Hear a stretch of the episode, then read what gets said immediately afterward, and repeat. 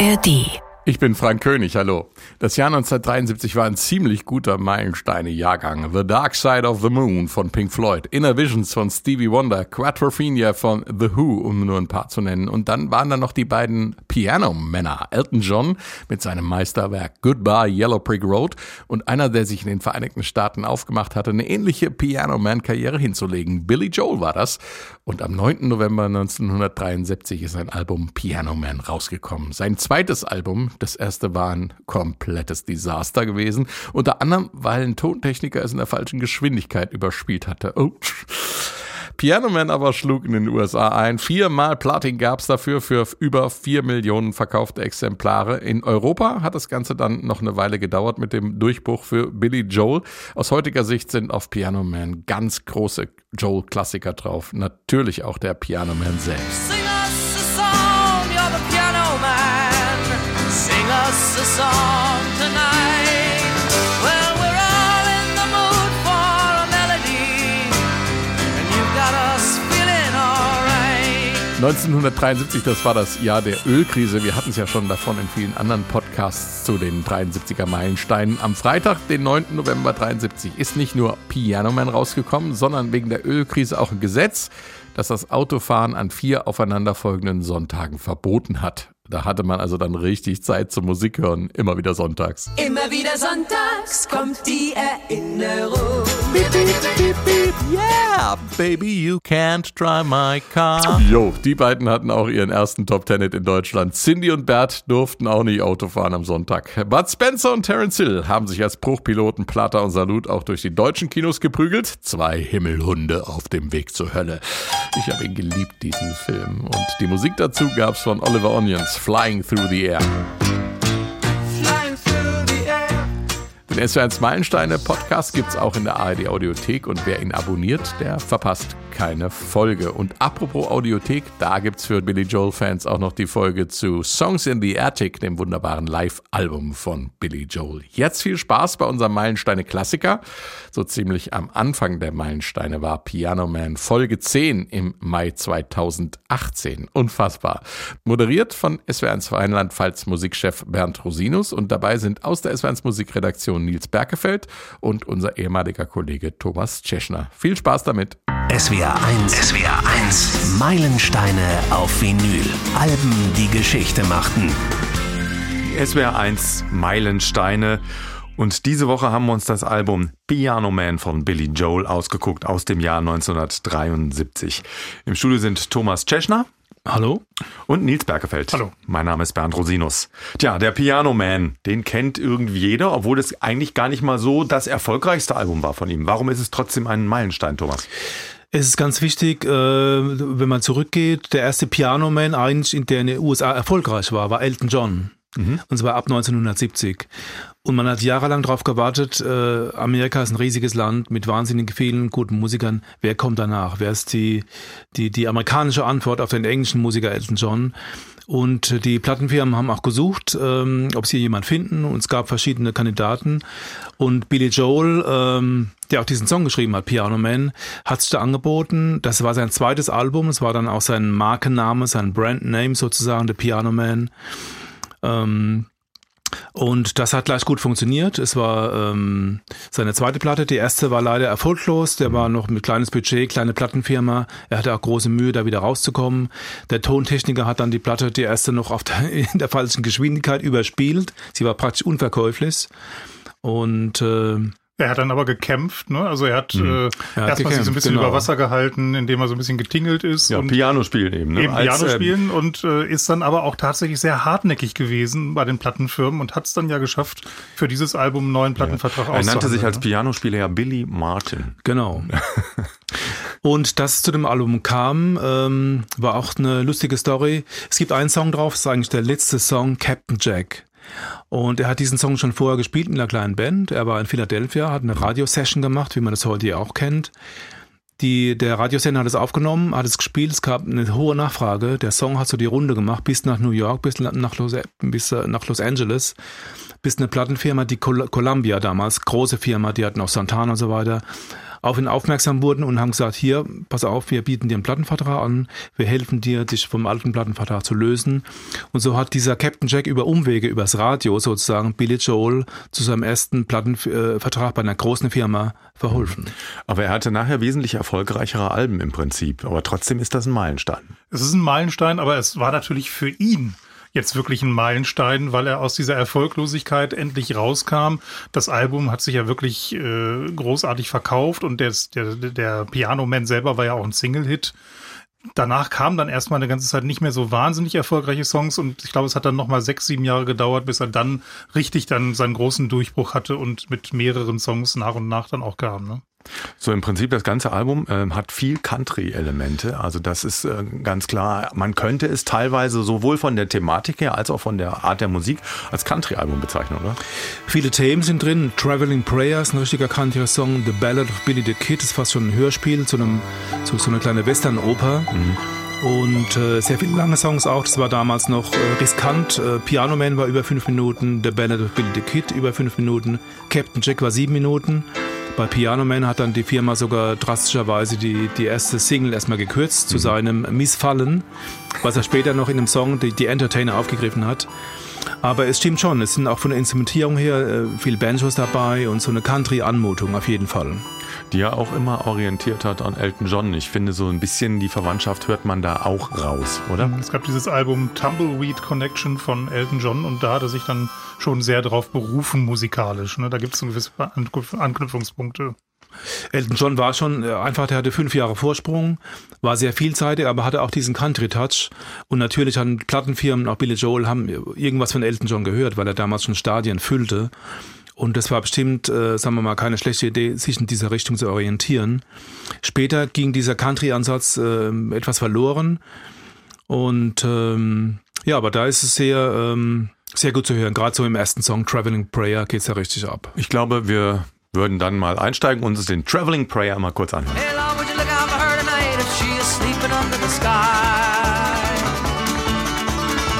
Said now make sure the ground she's sleeping on is always warm and dry. Give her too much rain. Try to keep her away from pain because my baby hates to cry. Ja, da reiten wir durch die Prärie, oder? Das ist, glaube ich, auch keine Überraschung, dass diesen Song äh, Dolly Parton dann nochmal neu aufgenommen ja, hat. Ja, also so auf jeden Fall wurde also sie. Jedenfalls wurde ne? sie damit erfolgreich, das stimmt.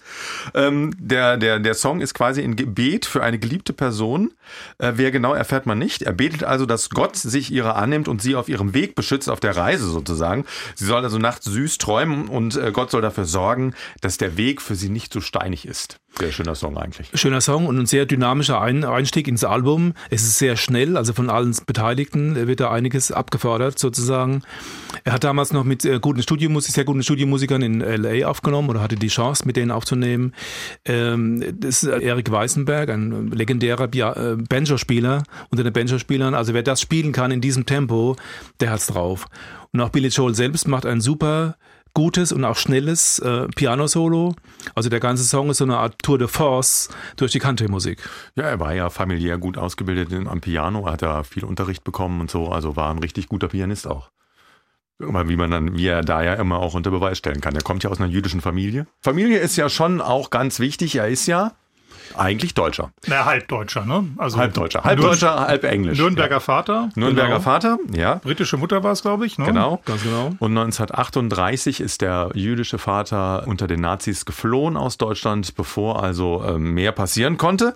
Der Und hatte ja einen äh, Versandhandel für mhm. äh, Klamotten. Ja. Und ähm, das hat dann der Neckermann ihm quasi abgekauft. Für einen Spottpreis, genau. das muss man auch sagen. Also er ist quasi enteignet worden und äh, ist dann nach Amerika, ähm, was sicherlich sein Glück war, aber die Neckermänner haben äh, das Kaufhaus natürlich nach dem Krieg nicht zurückgegeben. Es gab wohl eine kleinere Entschädigung, aber wie hoch, das weiß man noch gar nicht so genau. Die war relativ gering, was ich ja, so gelesen ja, habe. Und es gab nachher auch ein Treffen mit den Neckermanns. Genau. Was aber eher katastrophal verlief Also es war wohl, sagen wir mal, gemäßigt, freundschaftlich, aber es war nicht so, dass die äh, Neckermann-Familie irgendwie gesagt hat, wir geben ihr euch was zurück oder wir haben euch was abgenommen oder ihr seid enteignet worden. Man hat sich wohl getroffen, aber ohne auch, glaube ich, finanzielles äh, Ergebnis. Wobei Billy Joel auch gesagt auch hat, er ist da ja. auch nicht jetzt, Genau. nie nachtragend und sagt irgendwie, es war damals eine andere Zeit. Die Enkel von Neckermann, die das ja, jetzt waren, die können da auch nichts zu. Ja, die haben das nicht gemacht und von daher hat man sich dann auch, glaube ich, wieder in gegenseitigen Einvernehmen irgendwie getrennt und Ja, er hat ja auch immer gesagt, ohne die Nazis hätte es ihn selbst nie gegeben, weil dann wäre der Vater vielleicht nicht geflohen, hätte die englische Mutter nicht kennengelernt und also hätte es auch keinen Billy Joel gegeben. Das ist natürlich jetzt nicht positiv gemeint, aber ähm, so halb im Scherz hatte das mal erzählt. Für jeden Musiker ist natürlich ein Riesenvorteil, wenn du in New York aufwächst, unter diesem, in dieser Wahnsinnsstadt äh, mit den vielen Musikern, mit dem ganzen Niveau, wo du dich auch als Konkurrenz äh, sozusagen behaupten musst. Er ist da geboren in Brooklyn, er ging dann später nach ähm, Kalifornien. Auch die Platte, der Piano Man, ist in Kalifornien entstanden. Und ging, später ging er wieder zurück und hat auch viele ähm, Songs mit New York Bezug gemacht. New York State of Mind zum Beispiel. heute lebt er ja auch wieder Long Island. Schönes Anwesen, glaube ich, mit künstlichem Wasserfall und allem drum und dran. Es geht ihm gut. Und warum? Was ist der zweite Titel? Der Piano Man. Hör mal kurz rein. Sing us a song, Sing us a song tonight. Well, we're all in the mood for a melody, and you've got us feeling alright. Die Mundharmonika ist auch von ihm, auch selbst gespielt. Genau. Ist einfach ein genialer Song. Also das ist wirklich was für die Nachwelt. Da wird man auch in, ich behaupte es mal, ich bin dann nicht mehr dabei, aber in 100 Jahren noch drüber sprechen. Und es war die Man. allererste Single überhaupt, die er ja rausgebracht hat. Ganz genau. Und es ist einfach so, der, der, der Song, der Sound, wie er singt, wie er spielt, das hat ihn definiert als Künstler und auch äh, fast schon etabliert. Es war der, auch die erste Single äh, und auch das erste Album in den amerikanischen Charts. Er hat ja, das äh, ist ja quasi ein ähm, ja, autobiografisch, wie ja viele Titel auf dem äh, Album. Er beschreibt da quasi eine Szene in einer Bar, wo die Menschen rumhängen und immer betrunkener werden und er halt dafür zuständig ist, äh, sie zu unterhalten und für sie zu spielen. Er hat auch Genau. später mal zugegeben, dass es tatsächlich Vorbilder gibt für diese Leute, die in dem Song vorkommen. Also er Den sagte, Banker das, und so, ja. genau, die gab es wirklich. Er hat ja auch in einer Pianobar gespielt. Ja, ich glaube, er hatte auch da immer viel getrunken. Das kommt ja in seinen Songs auch häufig vor. Und er war ja auch da, sagen wir mal, ein gequälter Mensch. Ich glaube, er ist auch noch nicht so lange trocken. Also er hat auch immer viel zu kämpfen gehabt mit Entzugskliniken und so weiter. Hatte Probleme, ja. Aber es, äh, er hat auch einfach eine unglaubliche Gabe, Leute zu beobachten. Ne? Also das ist schon ein toller Text, wenn man sich Mhm. Ja, und auch die Geschichten anguckt. zu erzählen einfach, ne? Leute zu beobachten und daraus Geschichten zu entwickeln. Das ist schon klasse gemacht. Wobei es auch spannend ist, er, er selber kann sich nicht so gut beschreiben. Ne? Also er kann gut andere beschreiben, aber von ihm selber, von dem Piano Man selber, kriegt man gar nicht viel mit in dem Song, sondern der ist einfach nur der Beobachter. Also da hat er sich immer so ein bisschen schwer mitgetan. Zumindest am Anfang. Aber das machen ja wenige Künstler, dass sie direkt über sie schreiben. Das ist ja immer auch so eine Art Kunstgriff, dass du über jemand anderen schreibst, der in Wirklichkeit dir entspricht auch. Aber der Piano Man begeistert uns immer noch. Auf jeden Fall. Gut, machen wir weiter. Ain't no crime. Ain't no crime.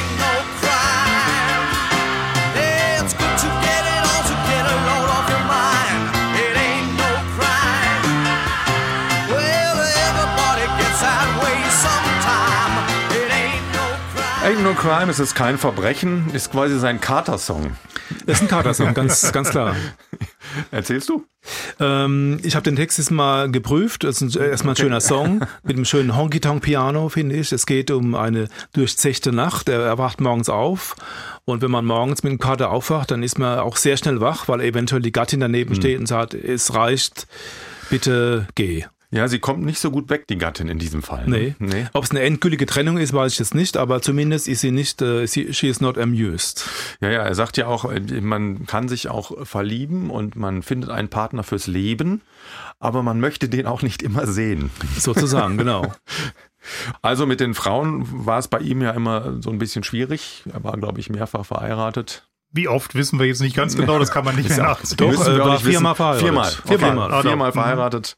Und kürzlich gab es sogar noch ein Kind. Genau, mit 68 ist er im letzten Jahr nochmal Vater, Vater geworden. Ne? Er hat übrigens letzte Woche Geburtstag gehabt. 69. 69 Jahre. sehr gut. Und Ein Stier. ist immer noch auf Tour. Ja, ja, was er immer macht, jeden Monat, seit einiger Zeit, ich glaube seit 2008 oder so, dass er einmal im Monat im Madison Square Garden in New York spielt. Und da passen ja auch ein paar Leute rein. Da passen hier fast 20.000 Leute Ja, ja, rein. und er sagt ja, dass er das so lange machen will, bis gar nicht mehr kommt. äh, Und das I, wird noch dauern. I play until there's no demand. Aber es kommt eigentlich fast keine Titel mehr dazu. Also Nee, er hat eigentlich 19 sein Schaffen mehr oder weniger eingestellt. Seit 1993 schreibt er im Grunde genommen nicht mehr. Er komponiert zwar noch Instrumentalmusik und geht auch eher wieder so richtig in die, in, in die Richtung klassische Musik. Aber an neuen Sachen, es gab 2007 noch mal eine Single zwischendrin. Die ist aber, glaube ich, jetzt auch nicht so wahnsinnig erfolgreich gewesen. Und äh, er lebt eigentlich von den großen Erfolgen der äh, 80er Jahre. Hauptsächlich waren es ja, äh, da waren die gro ganz großen Erfolge da. Ja, klassische Musik. Er hat einmal sogar richtig äh, klassische Klaviermusik geschrieben, hat sie allerdings von einem Pianisten äh, spielen lassen. Und das stimmt, 93 River of Dreams war insgesamt sein erfolgreichstes Album. Nummer eins in den USA, hatte vier, vier Nummer eins Alben in den USA. Und seitdem hat er eigentlich kein neues Album mehr auf, äh, aufgenommen. Ja, ich glaube, dieses, dieses Album war ja in Deutschland auch als Album nicht so mega erfolgreich, der Piano Man, obwohl den Piano Man jeder kennt. Aber das liegt natürlich auch ein bisschen an der Country-Anmutung, die das Album natürlich hat, dass es für den deutschen, europäischen Markt nicht ganz so einfach macht. Ich glaube, damals gab es ja noch kein Internet und keine digitale Verbreitung. Das heißt, die Columbia hatten ihn erstmal in den USA herausgebracht und ähm, promoted, gefeatured.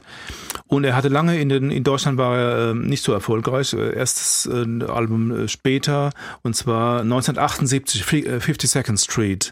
Damit war er das erste Mal in, in den deutschen Charts. Und richtig Durchbruch war dann erst so 79, 80. Ne? Also da kam dann richtig Ja, ja, wobei man natürlich 78. der Piano Man auch in Deutschland war schon auch erfolgreich. Ne? Wir wollen das jetzt nicht kleinreden. Also andere könnten davon auch ihr Leben lang leben. Ja, also der Song Erfolg. war natürlich zuerst in den USA bekannt und äh, als er dann hier auch seine ersten Songs hatte, My Life, Honesty, Just the Way You Are, dann hat man sich auch an Piano Man erinnert, Mhm. den er auch bei jedem Konzert immer am Ende des regulären Sets spielt. Mhm. Ist aber wie bei vielen Künstlern so ein, auch trotzdem so ein typischer LP-Song, der in Deutschland jetzt nie ganz oben in den Charts war und trotzdem so ein All-Time-Classic geworden ist. Ne? Es Mhm. gibt ja das Phänomen, das, ist, das sieht man auch bei Led Zeppelin, Stairway to Heaven war nie eine Single, aber ist im Grunde der Schlüsselsong zu Led Zeppelin. Und äh, ja, So wie Piano Man eben auch für Billy Joel. genau. Ja. Okay, hören wir uns weiter. Gehen wir zu You're My Home. Well, I never had a place that I could call my very own. But that's alright, my love, cause you're my home. If I travel all my life You're My Home, im Grunde ein Song über Heimatlosigkeit, in der ein Mensch, der nirgendwo zu Hause ist, aber das, die Heimat quasi bei einem geliebten Menschen findet, mit dem er, immer wenn er mit dem zusammen ist, das Heimatgefühl entwickelt. So könnte man zusammenfassen. Ähm, der Grund war auch, Billy Joel hat es jetzt mal gesagt, äh, zu der Zeit war ich broke, also er war pleite. Aber der, der Valentinstag stand vor der Tür und seine damalige, damalige Frau und Managerin Elisabeth, äh, mit der er zusammen war, der wollte ihr ein Geschenk machen, aber er sagt, ich hatte keine Kohle, ich war pleite. Das einzige Geschenk, das ich ihr machen konnte, war ein Song. Und er sagt, ich habe zwar kein Haus, ich kann kein Haus kaufen, aber egal wo ich bin, du bist mein Zuhause. Wenn man da jetzt auch mal Herrlich, die, oder? Schöne Geschichte. wenn man die Stilgitarre da jetzt mal sich so ein bisschen wegdenkt, dann klingt dieser Song schon so, wie er in den 80ern viele Songs auch produziert hat. Ne? Also das war schon irgendwie musikalisch so ein kleiner Vorbote. Das ist schon so eine typische Billy Joel Ballade, auf jeden Fall. Ja, die einen auch unheimlich gut mitnimmt. Also es ist einfach eine tolle Musik, tolle Ja. Melodik. Er hatte einfach wie Elton John, wie im Prinzip sein Vorbild ja auch, ein richtig tolles Gefühl für gutes ähm, Writing von äh, großartigen Songs und Balladen. Ja, und die Aussage, die Aussage ist natürlich super. Ich brauche kein Grundstück, ich brauche kein Haus, keine Villa. Ich hab dich. Ja, die ist toll. Obwohl, ja, gut, mittlerweile hat er die Villa und Ja. äh, das funktionierte dann ja wirklich ganz gut. Ähm, ein anderer großartiger Song drauf, äh, auch legendär geworden, The Ballad of Billy the Kid.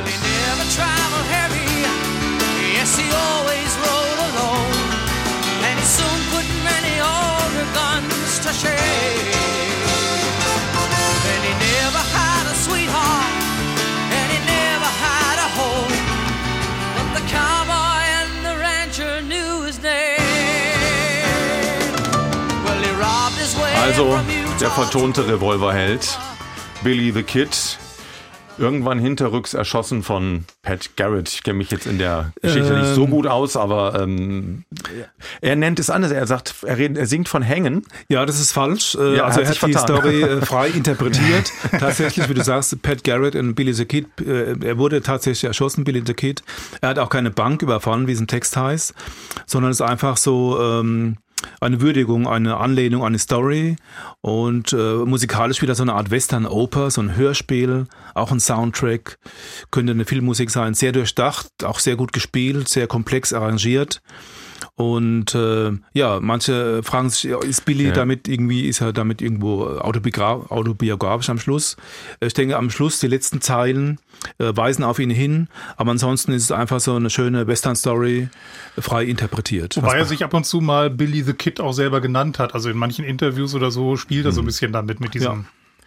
Was mir halt bei ihm immer auffällt, ist, die Songs sind unheimlich lang, aber nicht zu lang. Also mir, es ist immer so, dass vom Composing her, ich wüsste jetzt nicht, wo man sagen könnte, ach, das wird aber jetzt langweilig, da müsste man mal was rausnehmen, damit es irgendwie ein bisschen knackiger ist. Ich finde diese 535, The Ballad of Billy the Kid, die braucht es auch. Das sind alles so, so kleine Meisterwerke, die, äh, die, wie gesagt, eben komplex durcharrangiert sind. Und da, da stimmt äh, jede Note im Grunde. Alles kleine Meisterwerke. Das kann vielleicht auch der Grund sein, dass er nach 93 gesagt hat, sowas fällt mir nicht mehr ein. Jeder Künstler hat da seine Dekade, seine 10, 20 Jahre, wo er die großen Hits hat. Manche geben noch Alben raus, die dann auch nicht mehr so erfolgreich sind oder so stark komponiert. Und äh, aber er war konsequent, hat gesagt so, ich habe mein, meine Konzerte, ich habe meinen Fundus, mein Archiv, mein, mein Repertoire.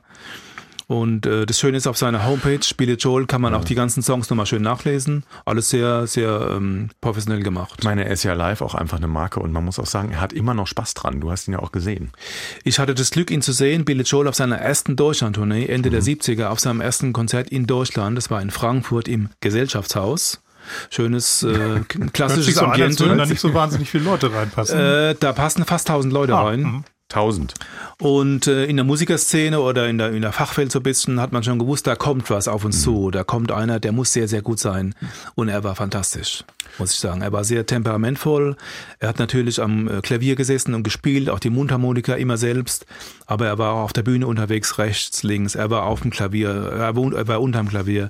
Er ist ins Publikum reingelaufen. Er hatte damals schon seine New Yorker Band, die äh, sehr eng mit ihm zusammengespielt hat und du hast gemerkt, das läuft wie so eine kleine Maschinerie, wenn man Stop ist oder wenn man Break ist oder wenn es mal losgeht oder das Licht ausgeht und der nächste Song fängt an. Also es war ein absolut überzeugendes Konzert. Tausend Menschen im Publikum. Das hat er auch Backstage. Ja. Und damals war, wie gesagt, erste Tournee, man wusste nicht genau, was da los ist, ähm, wer überhaupt kommen würde, ob er Erfolg haben würde. Aber von der Musik her war das eigentlich kein Risiko, weil Elton John war schon wahnsinnig populär, auch in Deutschland. Und äh, eine Alternative mal zu Elton John ähm, hat schon lange auf sich warten lassen und das war er. Gut. Wir haben- sind ja noch äh, jetzt auf der A-Seite gewesen. Das Spannende finde ich ja, wenn man Mhm. sich äh, diese LP anguckt. Auf der einen Seite, auf der A-Seite steht One Side und auf der B-Seite steht Mhm. Another Another, Side, Side. ja. Das war neu, das gab es bis dahin nicht. Und da hat er sich ja auch irgendwas bei gedacht. Ich frage mich nur was. Ja, ich glaube einfach, es gibt keine A- und keine B-Seite. Es gibt die eine Seite und die andere Seite. Ich- Macht doch irgendwo Sinn, oder? Denke ich auch. Okay, wir hören natürlich auch noch in die andere Seite, die keine B-Seite ist, rein. Äh, Somewhere Along the Line.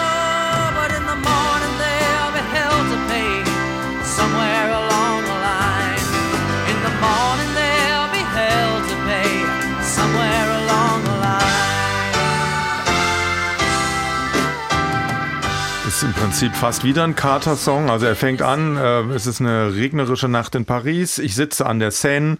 Äh, es ist so wunderbar, im, äh, in Europa zu sein. Mein Bauch ist voll mit Essen und gutem Wein und morgen werde ich den Preis dafür zahlen. Also da geht es in dem Lied auch drum, dass alles, was man tut, einen irgendwann einholt und dann man eben ja, somewhere along the line den Preis dafür zahlen muss. Das ist diese Story dieses Songs. Genau, Aktion gleich Reaktion, alles Ja, was du machst, ja, ja. irgendwann holt es dich ein.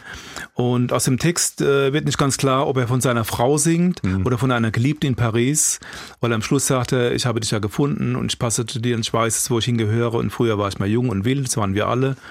Aber alles holt einen ein, irgendwann auf der Strecke unterwegs sozusagen. Ist ja ein bisschen mein Lieblingssong auf der Platte, muss ich zugeben. Klingt auch wirklich schön, muss man echt sagen.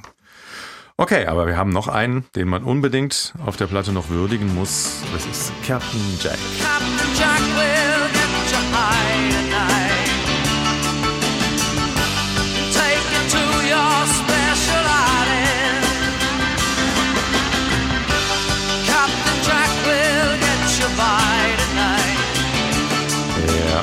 Captain Jack, ein Song über reiche junge Menschen und deren trostloses Leben, die dann nur Erfüllung in Drogen finden. Denn Captain Jack, das meint einen Drogendealer, der dafür sorgt, dass er nachts high sein kann. Ist ja immer ein bisschen so bei ihm düstere Bilder, immer so das Leben der amerikanischen Mit- Mittelschicht spielt immer eine große Rolle und natürlich Drogen sowieso, klar. Er hat es wohl beobachtet, äh, anscheinend da, wo er gewohnt hat, damals in Los Angeles, war gegenüber ein leerstehendes Haus und er hat gesehen, wie Jugendliche sich da immer treffen. Aber nicht um Party zu machen, sondern um ihren Dealer zu treffen, Captain Jack. Und äh, das war praktisch ein Anti-Drogen-Lied. Und wie wir vorhin schon sagten, das Lied hat ihm zu dieser Platte, zu dem Plattenvertrag mit Columbia verholfen. Und da gibt es noch eine nette Story über den Wahlkampf von Hillary, Hillary Clinton. Die wollten nämlich äh, New, äh, für, für ihren Wahlkampf einen bestimmten Song haben von Billy Joel, und zwar New York State of Mind. Und der Wahlkampf- oder Promo-Manager hat bei der betreffenden Veranstaltung den falschen Track ausgesucht und hat Captain Jack gespielt. Und da hatten alle gedacht, was hat Hillary Clinton jetzt mit Drogen zu tun? Oder mit Anti- Anti-Drogen-Song, was meint sie damit? Und es war natürlich eine ziemlich blamable Situation. Kann man viel rein interpretieren, wenn man will. Muss man aber nicht. Also geniales Album, der Piano Man von Billy Joel. Diese Woche das SWR 1 Meilenstein Album. Danke euch. Sehr gerne. Eine Woche, ein Album, ein Stück Geschichte. Die S41 Meilensteine.